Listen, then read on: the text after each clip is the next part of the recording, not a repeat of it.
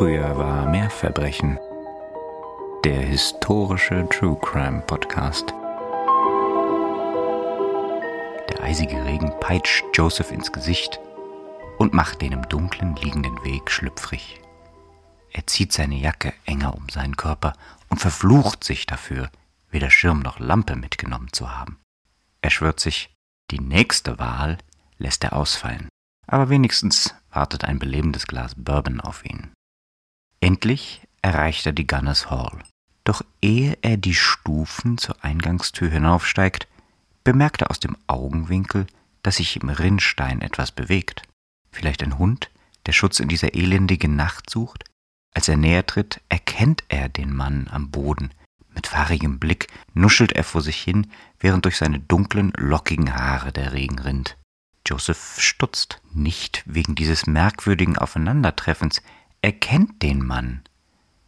Vor ihm liegt der Mann, der einmal als einer der berühmtesten US-amerikanischen Autoren der Geschichte gelten sollte das ist genau das, was ich gehofft hatte, das passiert. Also ich freue mich sehr, sehr, sehr. Du freust dich natürlich nicht über das Unglück einer Person. Oh nein, natürlich nicht. Aber es freut mich natürlich total, dass du dich freust, dass ich dir also eine Freude machen kann mit diesem Fall. Und ich hoffe euch, die ihr zuhört, auch. Denn hier seid ihr bei Früher war mehr Verbrechen. Eurem historischen True Crime Podcast. Und hier sind Katharina und Nina. Und wir freuen uns wie immer riesig, dass ihr wieder eingeschaltet habt. Ich kann gar nicht abwarten zu hören, was du uns da mitgebracht hast. Ja, vielleicht habt auch ihr Superspürnasen es schon erraten. Heute reden wir über den mysteriösen Tod einer historischen Person, die den meisten von euch sicher bekannt sein wird. Die Rede ist von Edgar Allan Poe, dem größten US-amerikanischen Dichter der Romantik. Großartig. Ein ganz, ganz interessantes Thema und ich bin gespannt, was du da rausgefunden hast. Also ich weiß nicht sehr viel über seinen Tod, kenne natürlich die Kontroverse so ein bisschen, aber bin jetzt doch gespannt, das von dir zu hören und was da jetzt eigentlich wirklich dran ist. Du nimmst es schon vorweg, der Tod Poes im Jahre 1849 wird nämlich als eines der größten Geheimnisse der US-amerikanischen Literaturgeschichte auch bezeichnet.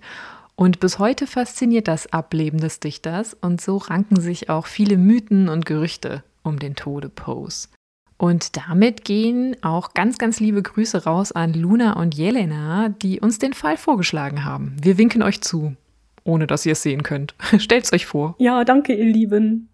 Doch was ist geschehen und handelt es sich um ein Verbrechen? Das ist mhm. natürlich auch immer wichtig, weil wir uns ja schließlich früher mehr Verbrechen nennen. Nun ja, ihr werdet sehen, und ihr müsst auch eine gewisse Portion selbst entscheiden. In der Nacht des 3. Oktobers 1849 ist Joseph W. Walker, das ist ein Setzer bei der Baltimore Sun, auf dem Weg zur Gunners Hall in Baltimore. Es ist kalt und regnet und Joseph ist dennoch unterwegs, denn er will seine Stimme abgeben. Es ist nämlich Wahl, ein neuer Sheriff wird gesucht. Und die Gunners Hall ist eine Taverne in der 44 East Lombard Street. Die wird als Ausweichlokal für die Bewohner des vierten Bezirks genutzt, um ihre Stimme abzugeben.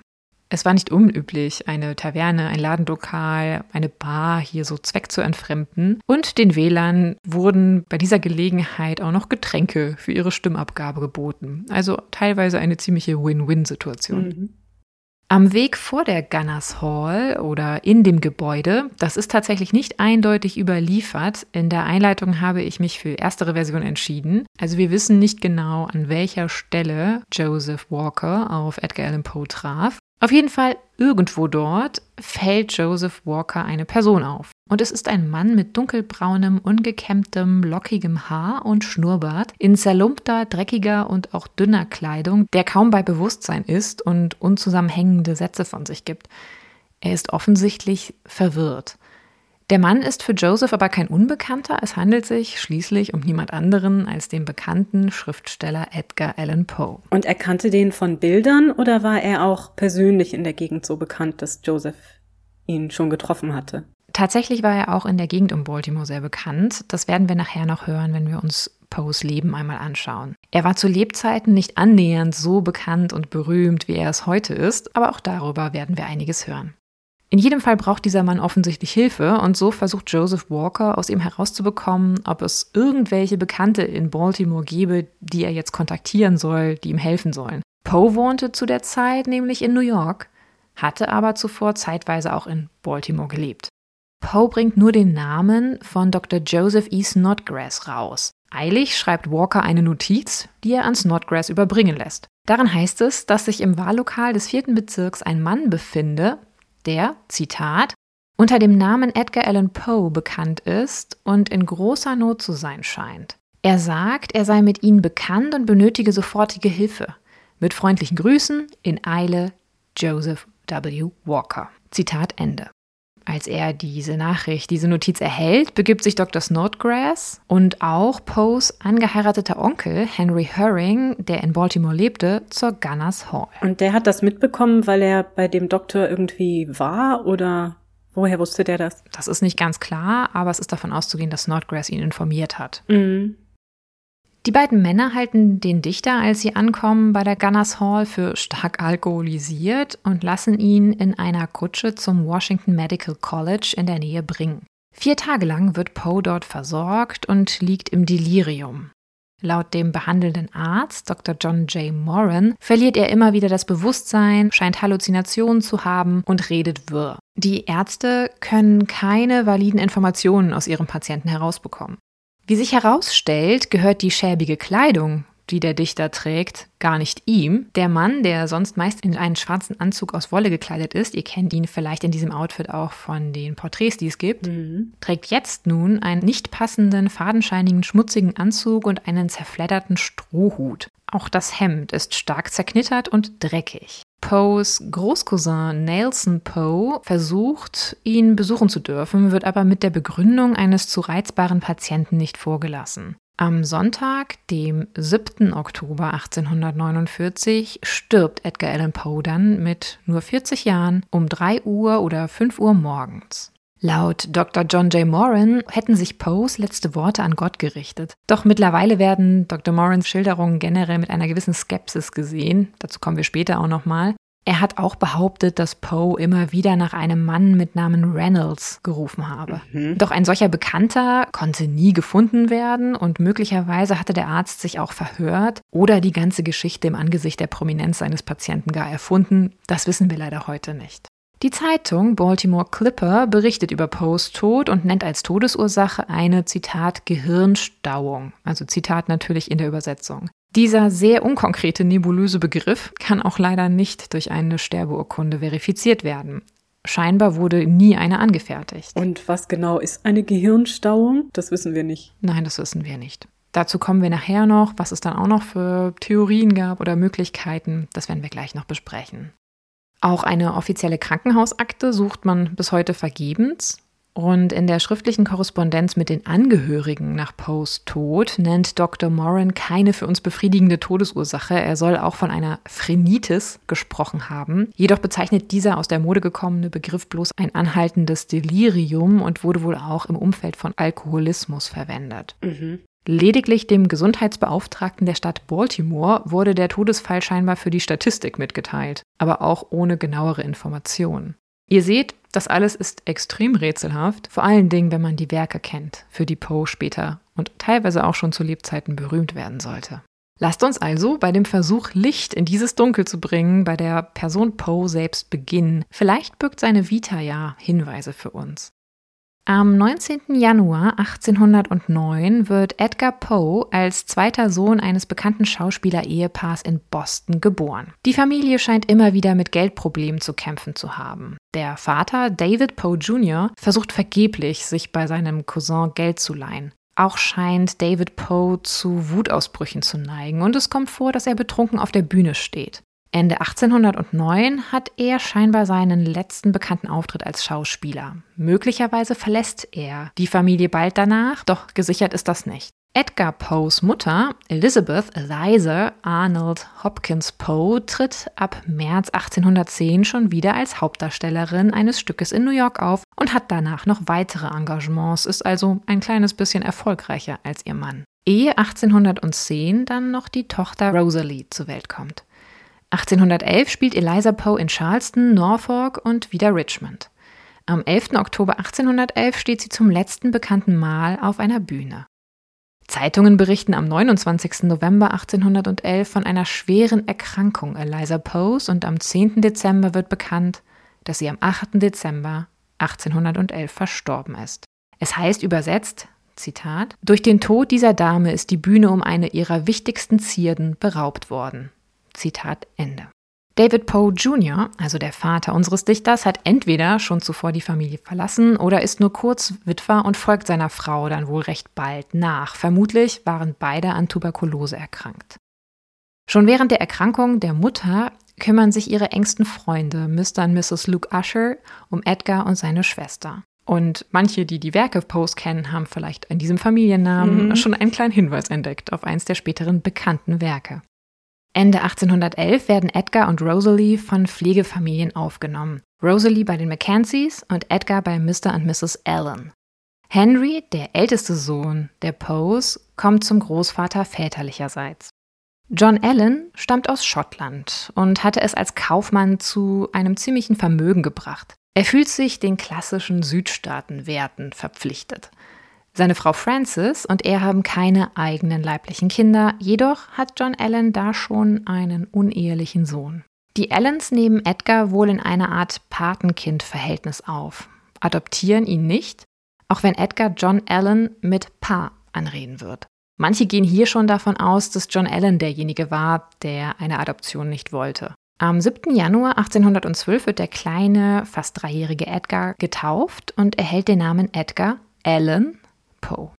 Alan ist also in dem Fall kein Zweitname, sondern tatsächlich der reingeschobene Nachname seiner Zieheltern. Und gibt es Vermutungen, warum es nicht zu einer Adoption kam? Es gibt tatsächlich nur die Vermutungen, die wirklich auf John Allen zeigen, dem das irgendwie nicht ganz recht war, der die Vita der Eltern kannte, dem das so ein bisschen halbseiden erschien, der deswegen auch nicht große Bestrebungen hatte, ein solches Kind in seiner Familie wirklich offiziell aufzunehmen. Mhm. In jedem Fall oder dennoch verwöhnen die Allens Edgar. Sie sind jedoch eher inkonsequente Eltern und können mit dem wohl auch mal ungehorsamen Jungen nicht immer adäquat umgehen. Seit spätestens seinem fünften Lebensjahr schicken die Allens Edgar zur Schule, wo er als lernwillig und charmant auffällt. 1815 siedelt die Familie nach London über, da John Allen dort eine Dependance seiner Firma gründen möchte.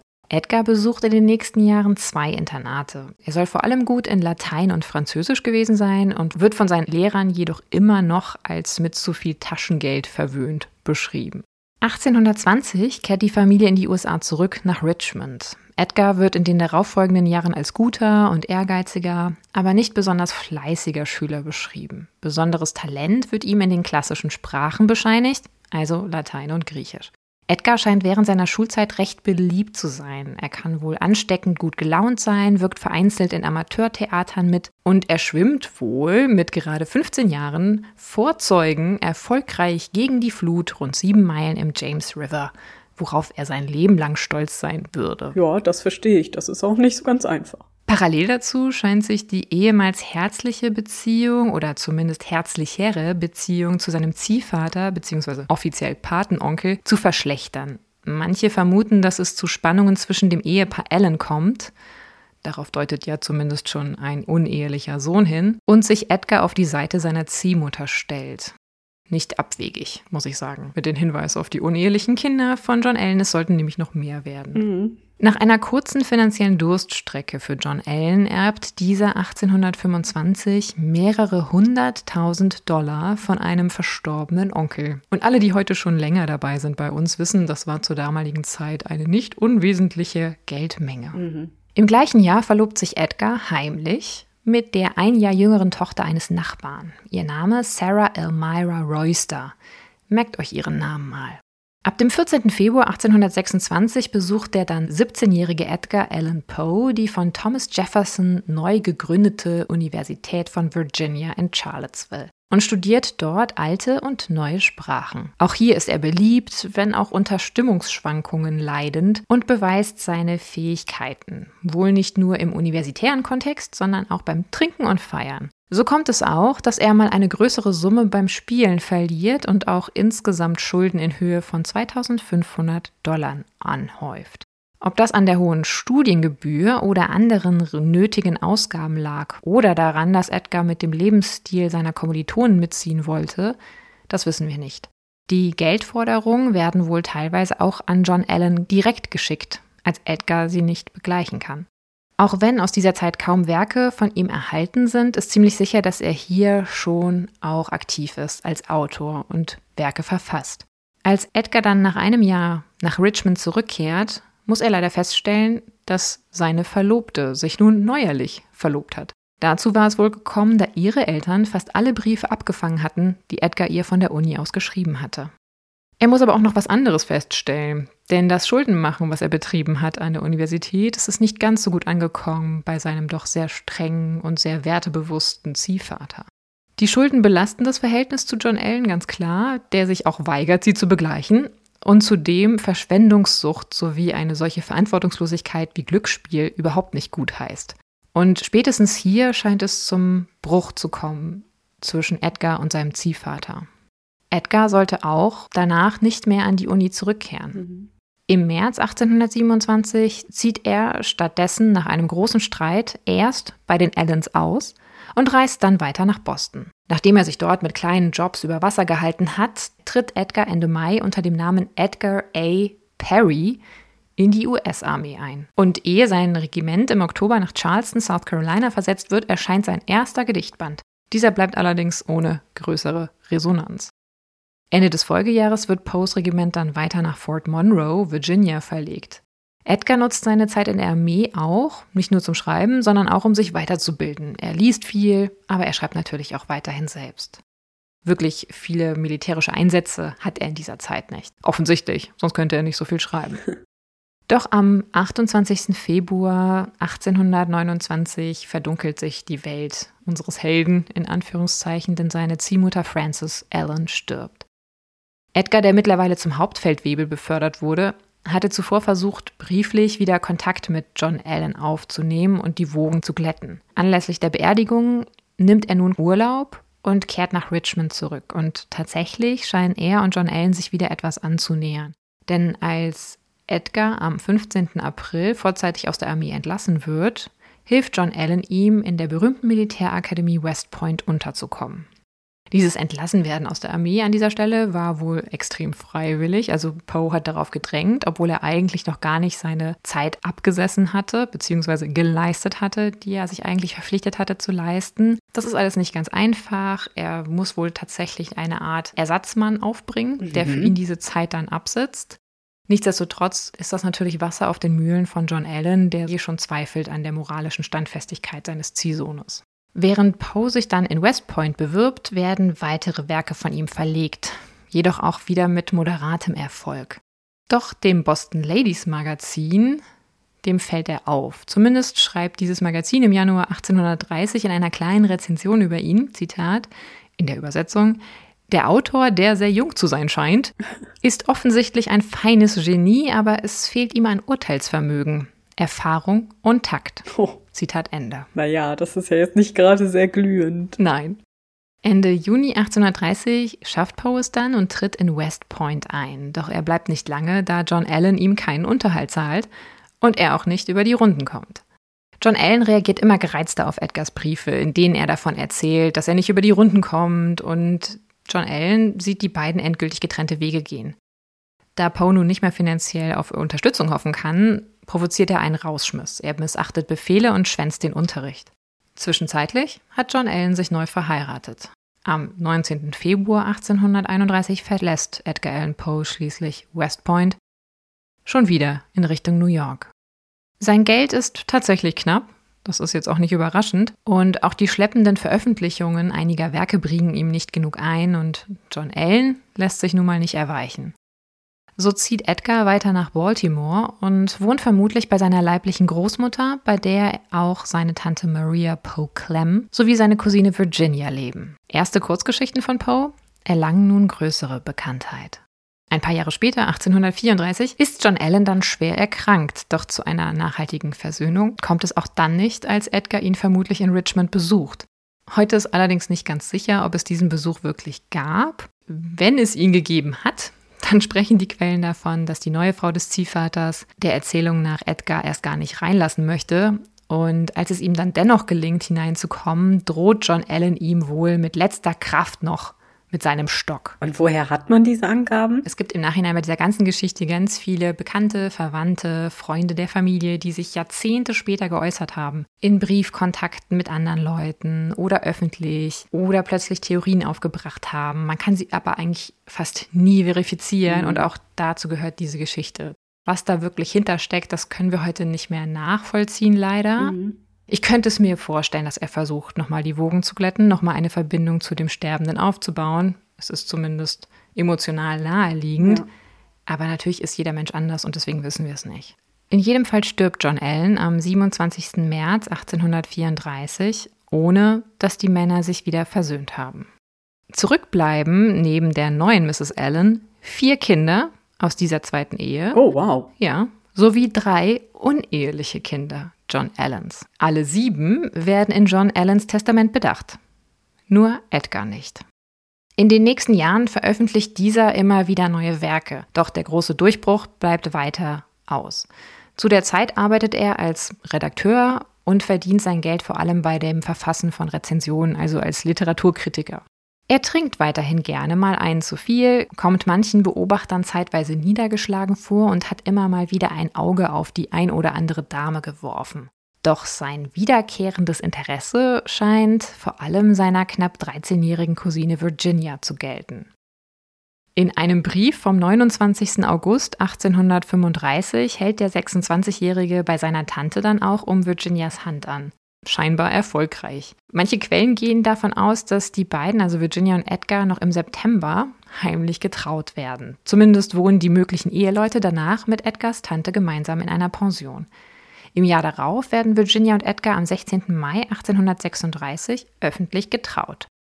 Doch das junge Alter der Braut, das irritiert nicht nur uns heute, sondern das zieht auch den Unmut so mancher in Richmond auf sich. Anfang 1837 zieht die Familie schließlich nach New York, im folgenden Jahr weiter nach Philadelphia. Und Familie heißt in dem Fall die Schwiegermutter bzw. Schrägstrich Tante, Edgar Allan Poe und seine Ehefrau Virginia, beziehungsweise Ehefrau Schrägstrich Cousine. Mhm. Im Juli 1838 kommt auch Poes heute noch bekannter einziger Roman The Narrative of Arthur Gordon Pym heraus. In England verkauft sich das Buch so gut, dass es tatsächlich auch raubkopiert wird.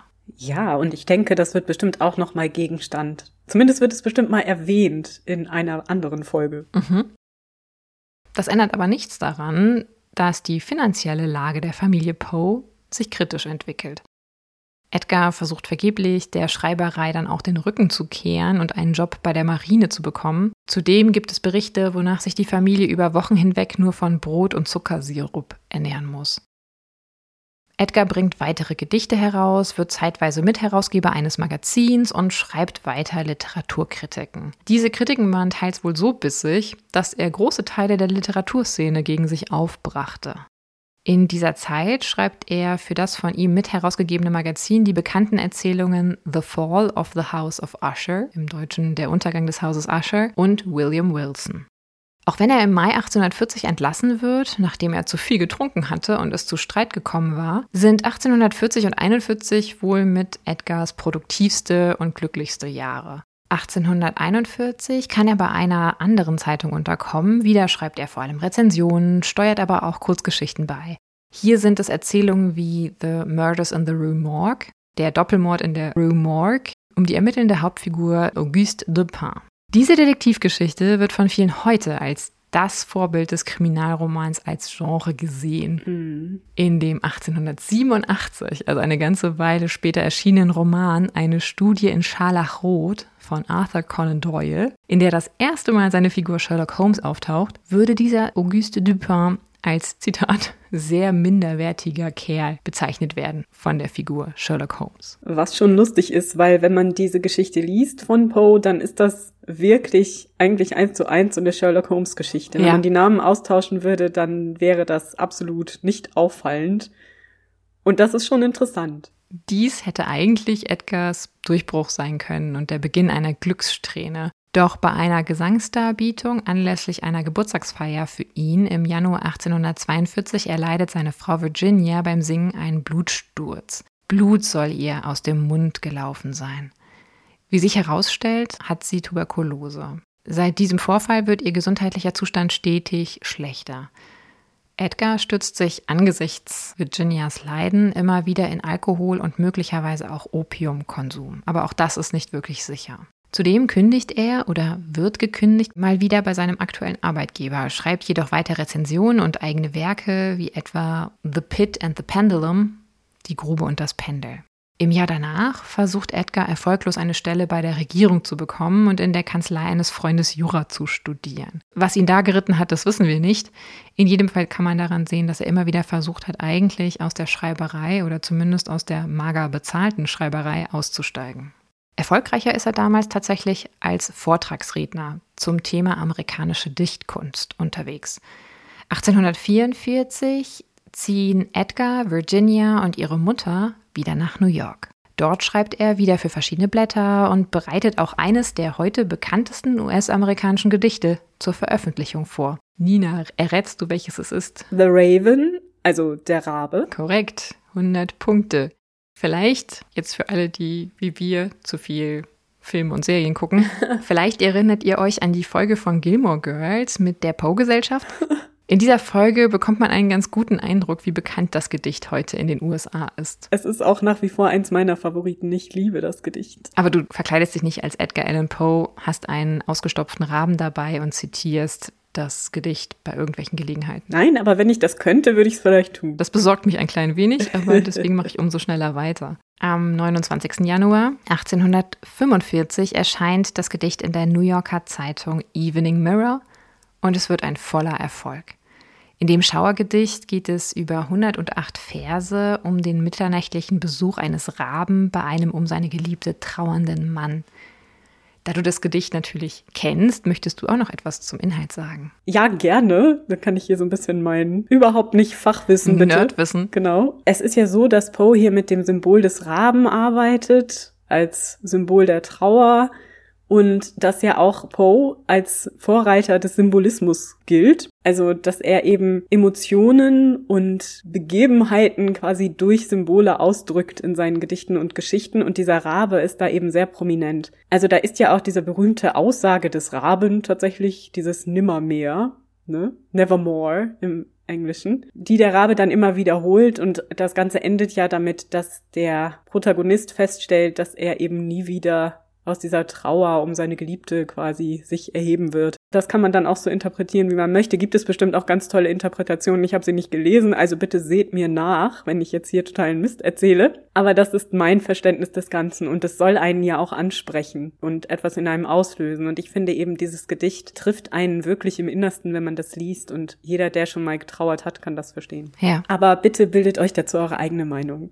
In der Folge, also nach diesem Erfolg, kauft Edgar mit von Freunden geliehenen Geld das Broadway Journal, was er jedoch bald aufgrund von zu geringen Einnahmen wieder einstellen muss und weitere Erzählungen von ihm werden nun gebündelt in Büchern veröffentlicht.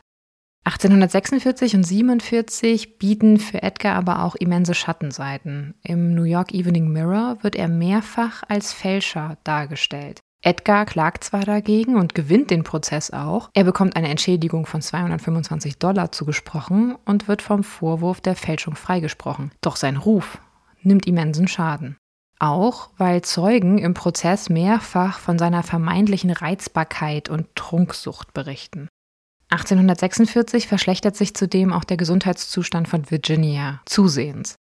Am Samstag, dem 30. Januar 1847, stirbt sie schließlich an Tuberkulose. Edgar scheint zusammenzubrechen. Er wird nach dem Tod seiner Frau selbst ernsthaft krank und muss zeitweise gepflegt werden.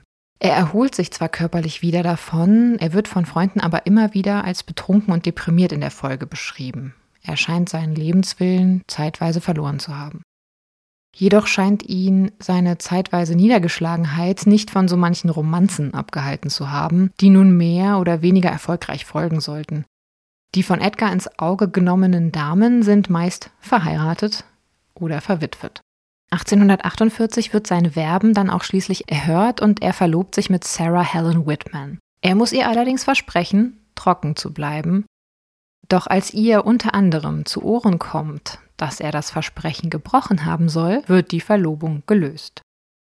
Was genau geschah, auch das ist tatsächlich nur gerüchteweise überliefert und in Andeutungen von Menschen, die das erst viel, viel später aufgeschrieben haben. Von daher können wir heute nicht mehr ganz nachvollziehen, was sie gehört, was sie vielleicht selbst beobachtet haben möchte. Na, wir wissen ja auch, ohne dass wir dafür Expertinnen sind, wie schwierig es ist, mit einer Alkoholsucht umzugehen. Also sowohl für den Süchtigen selbst als auch für die Angehörigen, Familie, Freunde und so weiter. Das ist ja nicht einfach etwas, das man so eben aufgibt und das ist auch vielleicht nicht etwas, das diese Dame richtig einschätzen konnte am Anfang der Beziehung. Was aber wohl relativ sicher ist, dass zu dem Bruch der beiden auch ein Vorfall beitrug, der mit zu viel Laudanum zu tun hatte.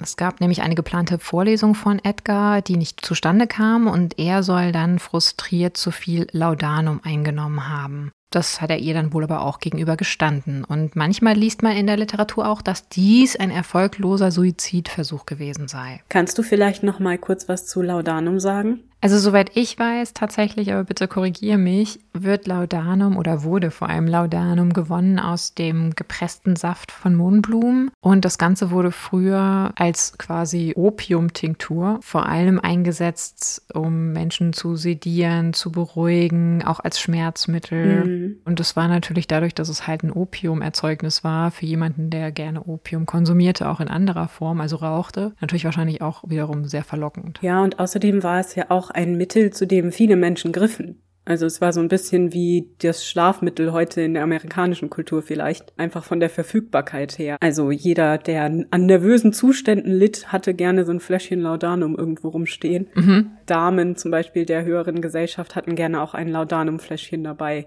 falls man sich mal nervös fühlte. Also das war schon relativ weit verbreitet. Ob es tatsächlich in diesem Fall bei Poe eine Einnahme von Laudanum war, die im Grunde ein versuchter Suizid war. Das können wir nicht mehr nachvollziehen. Ich finde es interessant, dass eigentlich in vielen Quellen das sofort als Wahrheit gesetzt gegeben wird. Mhm. Ende Juni 1848, also nachdem dann auch diese Beziehung aufgelöst war, trinkt Edgar bei einem Besuch in Philadelphia mal wieder zu viel und verbringt danach aber einen vermutlich glücklichen Sommer in Richmond. Er besucht dort seine Schwester Rosalie und mischt sich unter junge Leute, bei denen er wohl immer relativ gut ankam. Also er konnte wohl auch gut mit Kindern. Doch dem Alkohol bleibt Edgar nie wirklich fern. Und nun kommen wir dann zu den Ereignissen, die Edgars späterem Tod vorausgingen. Im Spätsommer 1849 befindet Edgar sich auf einer Vortragsreise und will parallel dazu AbonnentInnen für eine Literaturzeitschrift gewinnen, die er herausgeben möchte. Das ist ein Plan, den hat er schon sehr, sehr lange. Und er wird auch nie müde, Menschen dafür zu gewinnen, diese Zeitschrift zu abonnieren. Er besucht dazu Philadelphia, Richmond und auch Norfolk.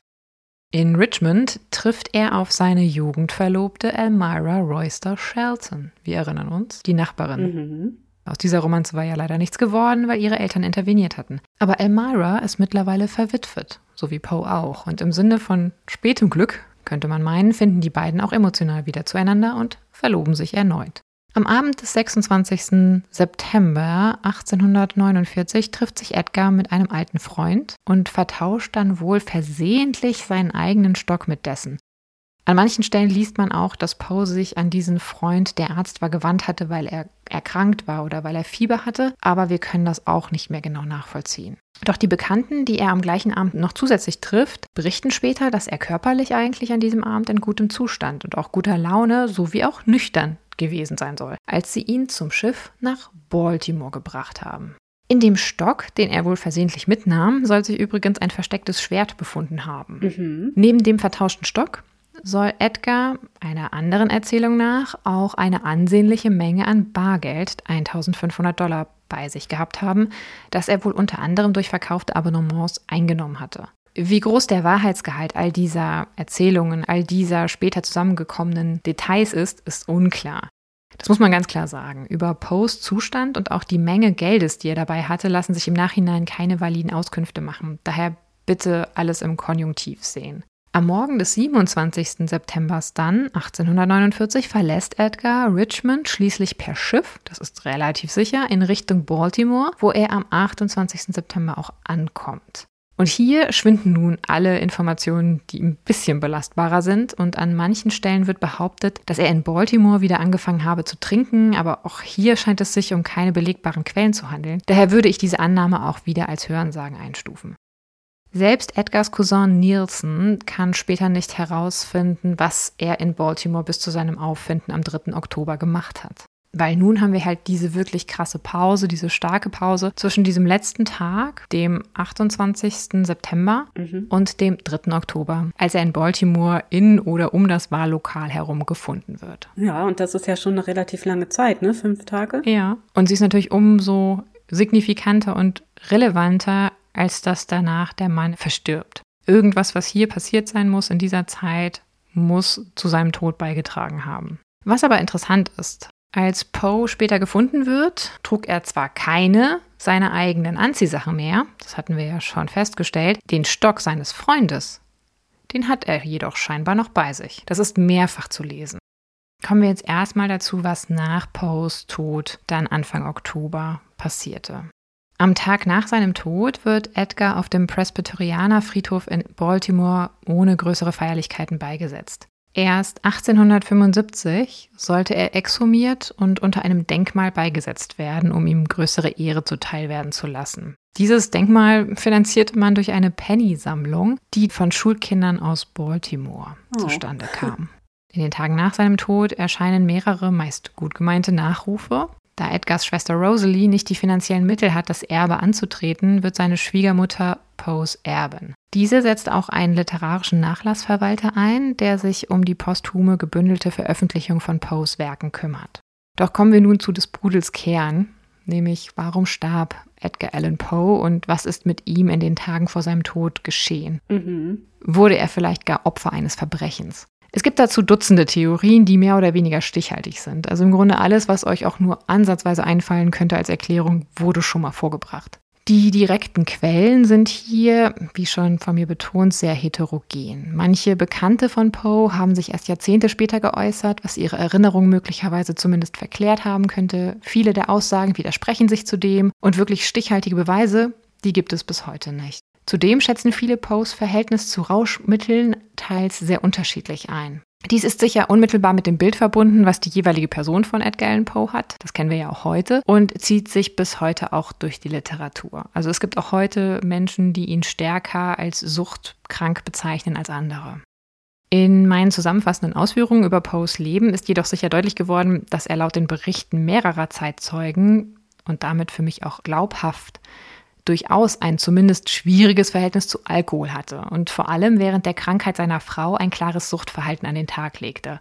Doch scheinbar darf man sich das nicht so vorstellen, dass er literweise Alkohol konsumierte und sich so in einen Rauschzustand versetzte.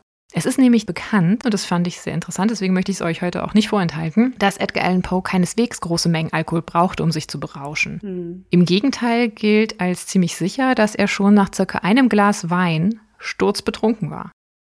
Seiner Schwester ging es wohl ebenso, was auf eine familiäre Prädisposition hindeutet. Da Poe das sicher gewusst haben wird von sich, ist sein regelmäßiger Griff zum Alkohol dennoch aussagekräftig. Denn dies alles führte keineswegs dazu, dass Poe dem Alkohol den Großteil seines Lebens abgeneigt gewesen wäre. Doch wenige Monate vor seinem Tod soll er laut Freunden und Bekannten der Abstinenzbewegung beigetreten sein. Ach. Und von der Abstinenzbewegung haben wir ja schon in der Folge über Carry a Nation einiges gehört. Wen das nochmal interessiert, da gerne reinhören. Zudem scheint es auch Ärzte gegeben zu haben, die Poe von Alkoholkonsum aufgrund seiner Anfälligkeit generell abgeraten haben. Das alles ist wichtig für den Hinterkopf, wenn wir uns nun die Theorien anschauen, die es darüber gibt, was mit ihm geschah. Es gibt mittlerweile zig mögliche Szenarien, die über die Jahre von verschiedenen AutorInnen aufgebracht und diskutiert wurden. Früh wurde hier natürlich der Alkohol genannt. Mhm. Einige, auch manche Freunde, die Poe in den Tagen vor seinem Tod getroffen haben, vertreten die Theorie, dass er in den letzten Tagen seines Lebens zu tief ins Glas schaute und sich buchstäblich zu Tode trank. Bei einem harten Entzug in den folgenden Tagen nach starkem Alkoholkonsum soll es dann bei ihm zu Komplikationen und einem Delirium tremens gekommen sein. Diese Annahme erklärt weder das mehrtägige Verschwinden des Autors noch seine Kleidung. Und einer der glühendsten Vertreter dieser Theorie, also der Alkoholtheorie, Dr. G.E. Snodgrass, also jener Freund Poes, der ihn damals ins Krankenhaus brachte, gehört selbst der Abstinenzbewegung an und führt Poes Schicksal gerne als Mann das Negativbeispiel bei landesweiten Vorträgen an. Er hatte also ganz eigene Interessen, den Namen des dann später immer berühmter werdenden Dichters in diesem Kontext zu benutzen. Ja, das ist wieder die Moralkeule, ne? Das ergibt Sinn. Ja. Snodgrass veröffentlichte auch seine Theorie 1856 im Women's Temperance Paper. Später konnte ihm aber nachgewiesen werden, dass er Beweise, die ihn zu diskreditieren versuchten, manipuliert hatte. 1878 berichtete eine bekannte Post, dass er in den Tagen vor seiner Reise nach Baltimore so schwer krank gewesen sei, dass er von Ärzten gepflegt werden musste, die ihn auch gewarnt haben sollen, dass er einen weiteren solchen Anfall nicht mehr überleben würde. Viele, die diese Geschichte glaubten, führten Poes Zustand hier auf zu großen Alkoholkonsum zurück. Doch wie stichhaltig diese Geschichte ebenfalls ist, das können wir ihn heute nicht mehr sagen. Auch kein wirklich guter Zeuge ist in diesem Zusammenhang Dr. Moran. Man könnte jetzt davon ausgehen, dass der Arzt, der Poe vor seinem Tod im Krankenhaus betreute, vielleicht ein bisschen mehr Licht ins Dunkel bringen kann über den Gesundheitszustand des Patienten. Doch es ist tatsächlich so, dass er in seinem Buch A Defense of Edgar Allan Poe 1885 schrieb, dass Poe seiner Meinung nach nicht unter der Wirkung von Rauschmitteln gestorben ist und auch nicht nach Alkohol roch, als man ihn ins Krankenhaus brachte. Mhm. Das ist aber insofern schwierig, als dass genau derselbe Arzt zuvor immer wieder unterschiedliche Aussagen dazu gemacht hat, ob Poe nun nach Alkohol stank oder nicht, als er ins Krankenhaus kam. Das heißt, wir können hier überhaupt nicht mehr sagen, was war der wirkliche Eindruck, den der Arzt hatte. Die Alkoholtheorie scheint heute auch dadurch überholt, da Proben aus Poes Haaren nahelegen, dass er tatsächlich in den Wochen vor seinem Tod nüchtern blieb. Auch scheint sein lebenslanger Alkoholkonsum da die Mengen und die durchgehende Dauer scheinbar nicht groß genug waren, keinerlei Leberschäden verursacht zu haben. Mhm. Der Grund dafür, dass Poe trotz geringer Alkoholmengen körperlich so stark reagierte immer wieder,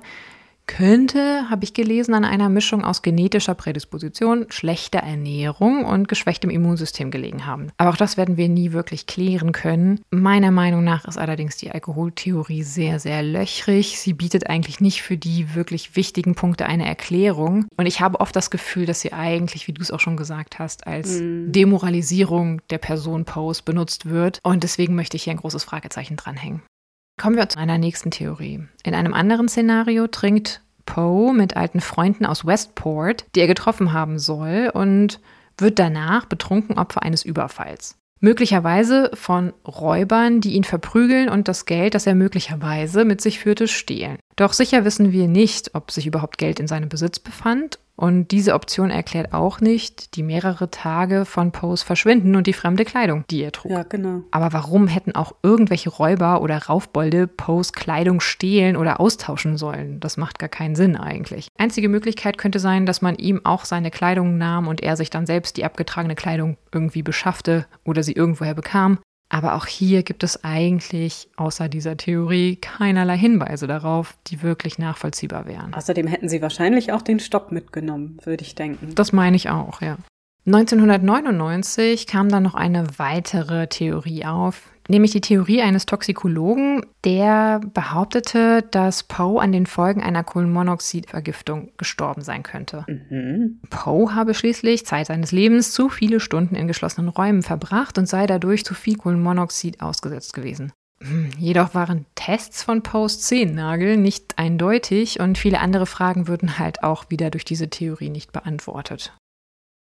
Eine andere These geht wiederum davon aus, dass Poe an einer Grippe erkrankt war, die zu einer lebensbedrohlichen Lungenentzündung anwuchs und deren Fieber auch Ursache für seine Halluzinationen gewesen seien. Auch diese Annahme wird mit der vermeintlichen Behandlung durch Ärzte erklärt, die Poe noch in Richmond zuteil wurde. Das nasse und kalte Wetter in Baltimore hätte begünstigt, dass sich eine Grippe zu einer Lungenentzündung auswachsen kann. Jedoch erklärt auch diese Theorie wieder nicht, warum der Mann nicht seine Kleider trug. Und fünf Tage lang weg war. Ja. Hm. Kommen wir nun zu einer nächsten Theorie, nämlich die Schwermetallvergiftung. In Poes Haaren konnten erhöhte Werte von Quecksilber festgestellt werden. Mhm. Möglicherweise war dies auf eine Behandlung gegen Cholera zurückzuführen, denn im Juli 1849 hatte es in Philadelphia eine Cholera-Epidemie gegeben und Quecksilberchlorid war hier ein gängiges Medikament damals dagegen. Und das kann gut sein, dass dieses Medikament auch Poe verschrieben worden war. Auch wenn eine Quecksilbervergiftung einiges von Poes Symptomen erklären würde, sind seine Werte dennoch 30 mal geringer als bei Menschen mit einer Quecksilbervergiftung. Zudem kommt ja noch hinzu, dass diese Medikation natürlich ein ganzes Stück zuvor passierte oder einige Monate zuvor passierte vermutlich und deswegen auch fraglich ist, inwieweit es jetzt dann an diesem Moment zum Versterben des Patienten geführt haben könnte. Mhm. Kommen wir nun zu einer der meiner Meinung nach wahrscheinlichsten Theorien. Denn in den Vereinigten Staaten ist aus dem 19. Jahrhundert eine Form der Wählerbeeinflussung mit Namen Cooping bekannt. Diese Praxis ist damals vor allem im Raum Baltimore beliebt und berüchtigt. Daneben wurden auch mal gerne Richter bestochen, Wähler eingeschüchtert oder Wahlzettel entwendet. Beim Cooping werden Passanten von Wahlschleppern entführt, in einem sogenannten Coop, also auf Deutsch so viel wie Stall oder Verhau, festgehalten, verkleidet und mit Gewalt dazu gezwungen, unter verschiedenen Namen mehrfach für den jeweiligen Kandidaten, der mit dieser Methode gepusht werden sollte, abzustimmen. Als Belohnung und um sie weiterhin ruhig zu halten, erhalten die Opfer nach jedem Wahlgang teils hochprozentigen Alkohol. Schon in den 1870er Jahren wird diese Theorie aufgebracht und Poes gesamter Zustand, also halb bewusstlos, scheinbar im Rausch und in fremder Kleidung und auch sein Auffinden am Wahltag in unmittelbarer Nähe zu einem Wahllokal, das für diese Praktik tatsächlich bekannt war, und natürlich auch, dass er mehrere Tage verschwunden ist, machen diese Option zu einer der wahrscheinlichsten. Mhm. Mittlerweile halten die meisten Poe-BiografInnen diese daher auch für die vermutliche Wahrheit. Einen stichhaltigen Beweis dafür gibt es jedoch auch nicht. Diese Möglichkeit erklärt allerdings die meisten mysteriösen Aspekte der Geschehnisse. Und die direkt Beteiligten werden sich in keinem Fall aus Angst vor Strafen geäußert haben, denn das Ganze war hoch illegal.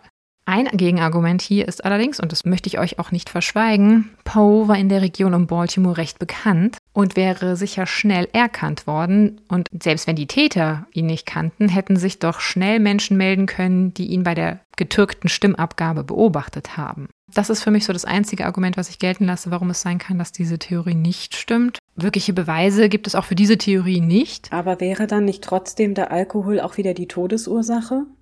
Also eine Alkoholvergiftung?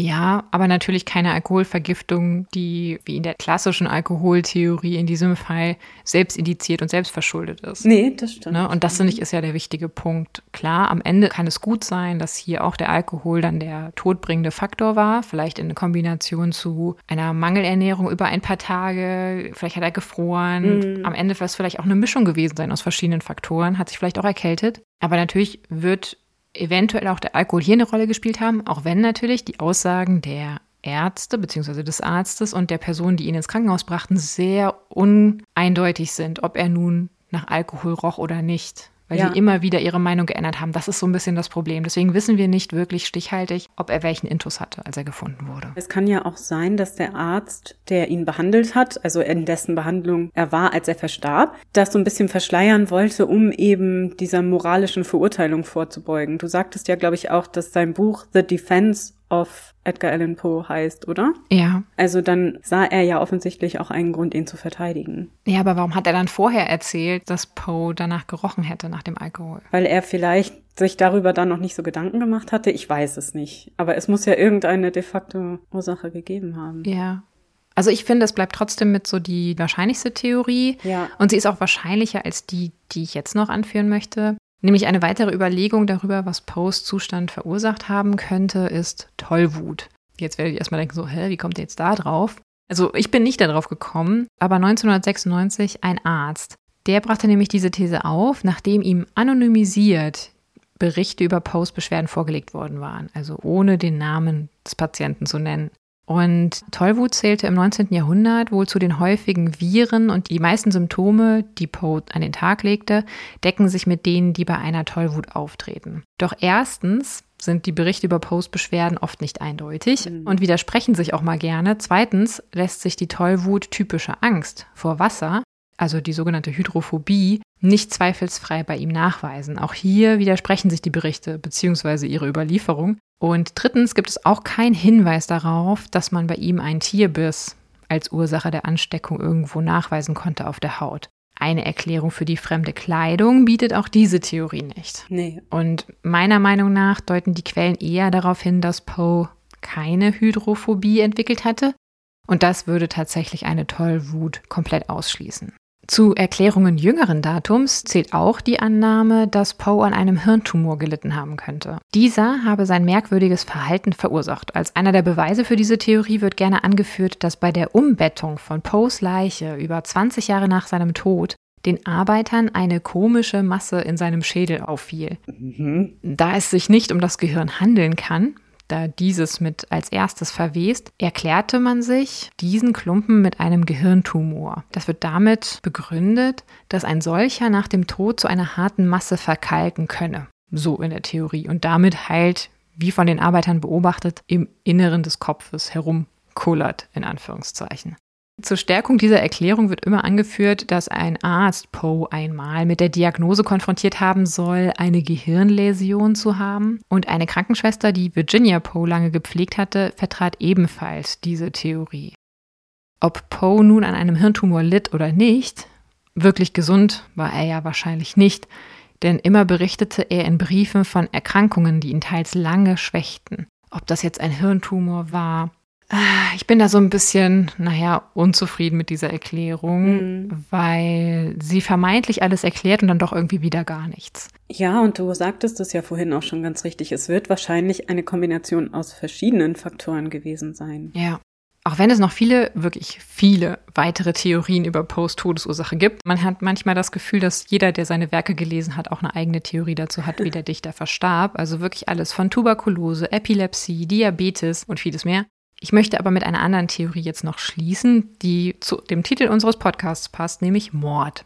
Im Jahr 2000 brachte der Autor John Evangelist Walsh, der ist mittlerweile verstorben, in seinem Buch Midnight Dreary: The Mysterious Death of Edgar Allan Poe diese Theorie ins Spiel.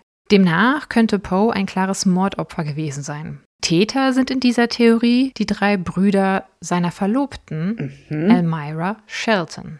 Poe sei bis nach Philadelphia gekommen, wo sie ihn aufgriffen und bedroht hätten. Sie hätten ihn von der Hochzeit mit ihrer Schwester abbringen wollen. Okay, das klingt schon mal vertraut. Wir erinnern uns ja, dass ihre Eltern das schon einmal erfolgreich geschafft haben. Aus Angst habe Poe sich danach verkleidet und versteckt und sich dann schließlich doch in Sicherheit gewähnt und auf den Weg zurück nach Richmond für die Hochzeit gemacht. Doch in Baltimore hätten die Brüder, scheinbar Wind davon bekommend, ihn wieder aufgegriffen, betrunken gemacht und sich selbst überlassen, in der Hoffnung, dass er stirbt. Ich finde die gar nicht so uncharmant, mhm. diese Theorie. Aber so ganz treffend ist sie dann auch nicht und auch hierfür gibt es überhaupt keinerlei Beweise. Und am Ende des Tages scheinen die Hintergründe für Poes mysteriösen Tod eine Glaubensfrage zu sein. Wir werden die Wahrheit wohl nie erfahren. Vielleicht, wie du ja auch schon gesagt hast, handelt es sich tatsächlich um eine Mischung verschiedener Faktoren und Geschehnisse. Ich persönlich halte die Cooping-Theorie für am wahrscheinlichsten. Teilt doch gerne mit uns, das würde mich jetzt sehr interessieren, auf Instagram, was ihr glaubt, was vor seinem Tod geschah und woran Edgar Allan Poe verstarb. Ja, das würde uns wirklich sehr interessieren, also mich auch definitiv. Also Poes Tod passt mit all diesen Umständen, die vermutlich für immer im Dunkeln bleiben werden, zumindest erstaunlich gut zu seinen Werken. Mhm. Aber was meinst du denn? Was ihm widerfahren ist. Ja, also ich finde auch die Cooping-Theorie am besten. Das leuchtet am meisten ein. Allerdings wissen kann man es natürlich nicht so ganz genau. Und ich denke auch, dass es so viele Theorien dazu gibt und dass wir heute noch so gerne darüber rätseln und uns Gedanken machen, hat natürlich auch was mit Poe, seiner Person und seinen Werken zu tun. Denn diese mysteriösen Werke, die er uns hinterlassen hat, laden ja dazu ein, dass man vermuten muss, dass da irgendetwas, naja, Dunkles zugegen war, als er verstarb oder etwas Schlimmes zu seinem Tod geführt haben muss.